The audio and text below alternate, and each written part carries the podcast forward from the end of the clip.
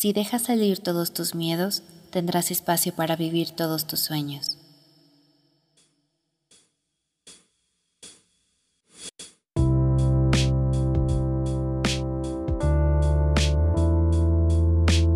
Hola, esto es Comenta de Ideas. Yo soy Ditza. Y yo Chris, y creamos este podcast porque todos tenemos cosas que decir y merecemos un lugar seguro para compartirlo. En Cometa de Ideas, pensamos que las ideas pasan por nuestras vidas como cometas en el universo.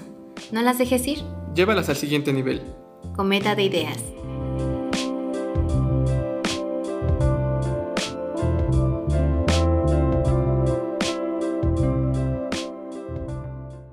Hola. Gracias por estar aquí escuchando otro episodio de Cometa de Ideas. La verdad me gusta mucho pensar que la vida es un largo viaje en auto, pero sin wifi, GPS o mapa real que nos indique muy bien descriptivamente cuál es la senda correcta. Por eso es como un ir y venir de experiencias, emociones y incluso también de versiones de nosotros mismos para enfrentarnos a la siguiente aventura que está por venir. En este podcast hemos hablado de muchos temas últimamente de la independencia, dejar los miedos atrás y de dar valor a cosas bellas de la vida. Pero hoy creo que puedo compartirte algunas ideas que creo que van bastante bien con la dinámica del viaje. Y es algo que casi no hablamos, pero que muchos de nosotros necesitamos bastante.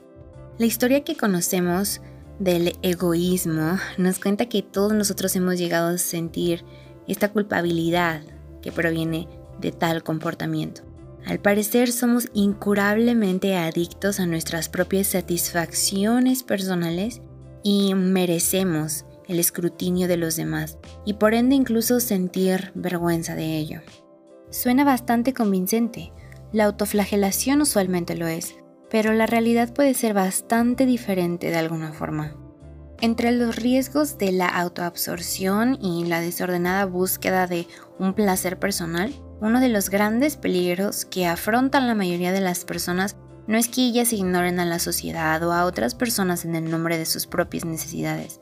Es precisamente lo contrario. Ellos constantemente ponen a un lado la autoexploración, el auténtico desarrollo personal por los caprichos de la tan urgente, pero según respetable opinión, de los socialmente sancionados deberes y compromisos que todos deberíamos estar cumpliendo. El problema principal no es que somos muy egoístas.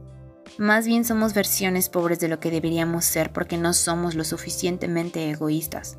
Solemos desperdiciar nuestras vidas viendo gente que no tiene nada en común con nosotros. Trabajando en lugares que no tienen sentido para nosotros. Nos la pasamos luchando por la aprobación de figuras parentales que tienen otras prioridades. Vamos a fiestas que nos ponen nerviosos, soportamos colegas que detestamos Vemos películas que nos aburren, repitiendo constantemente opiniones de las que sospechamos bastante, y participamos incluso de celebraciones que no disfrutamos o nos dedicamos a personas que sienten completa indiferencia o incluso resentimiento hacia las atenciones que les tenemos. Y quizá para la última década o algo así de nuestras vidas, trataremos de vivir para nosotros, pero puede que ya sea demasiado tarde. Para ese momento, nuestras conexiones entre estos gustos propios e intereses ya se habrán atrofiado. Habremos olvidado la ambición de nuestros nombres y habremos desechado muchas de nuestras demandas. Creo que muchas veces estamos existiendo, pero difícilmente vivimos. Y estamos conformándonos con lo mínimo. Nuestra mayormente limitante capacidad humana nos permite tener una prioridad a la vez. Una prioridad mientras el tiempo lo permita. Y seamos honestos, nadie se preocupará tanto por nosotros que nosotros mismos. Piénsalo. El ejemplo más claro y sencillo de esto es esta simple actividad de comer, alimentarse para sobrevivir.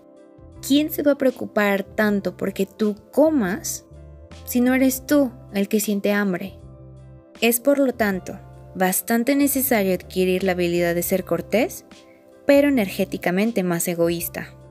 Debemos, desde hoy, simplemente dejar de frecuentar a la gente que nos disgusta y dejar de preocuparnos por tal cantidad de opiniones de extraños o de alguien más cercano.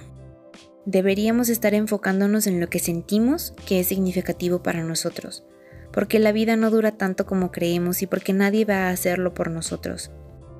Debemos preguntarnos si en un par de años estaríamos orgullosos y plenos con quienes somos y lo que hacemos hoy, y de ser necesario, hacer un cambio ahora. Debemos plantearnos la idea de que ya no tenemos que pedirle permiso a nadie y solo ir hacia adelante, hacer lo posible de cualquier forma.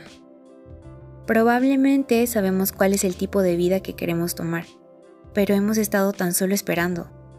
La pregunta es, ¿esperando qué? Debemos dejar de esperar que alguien o algo baje del cielo o de cualquier otra parte y nos dé un atisbo de aprobación. No es necesario.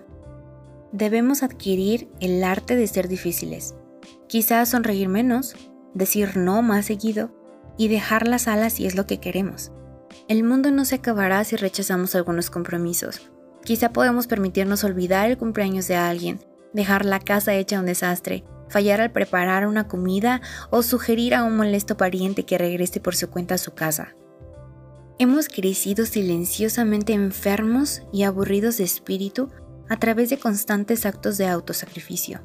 Pero seamos honestos, ya no tenemos tantos años por delante como antes lo hicimos. Hemos sido buenos antes Hemos permitido que nuestro miedo de un egoísmo sin límite nos ciegue ante la importancia de desarrollar fe en nosotros mismos. Es posible que nos tome pequeños pasos llegar hacia un egoísmo inteligente, pero es otro de los viajes que vale la pena iniciar. Así que si esto es para ti, atrévete a ser un poquito más egoísta. Gracias por escucharme hoy. Hasta el siguiente episodio. Cometa de Ideas es producido por Ditza Flores Castillo y Christopher Mujica Núñez.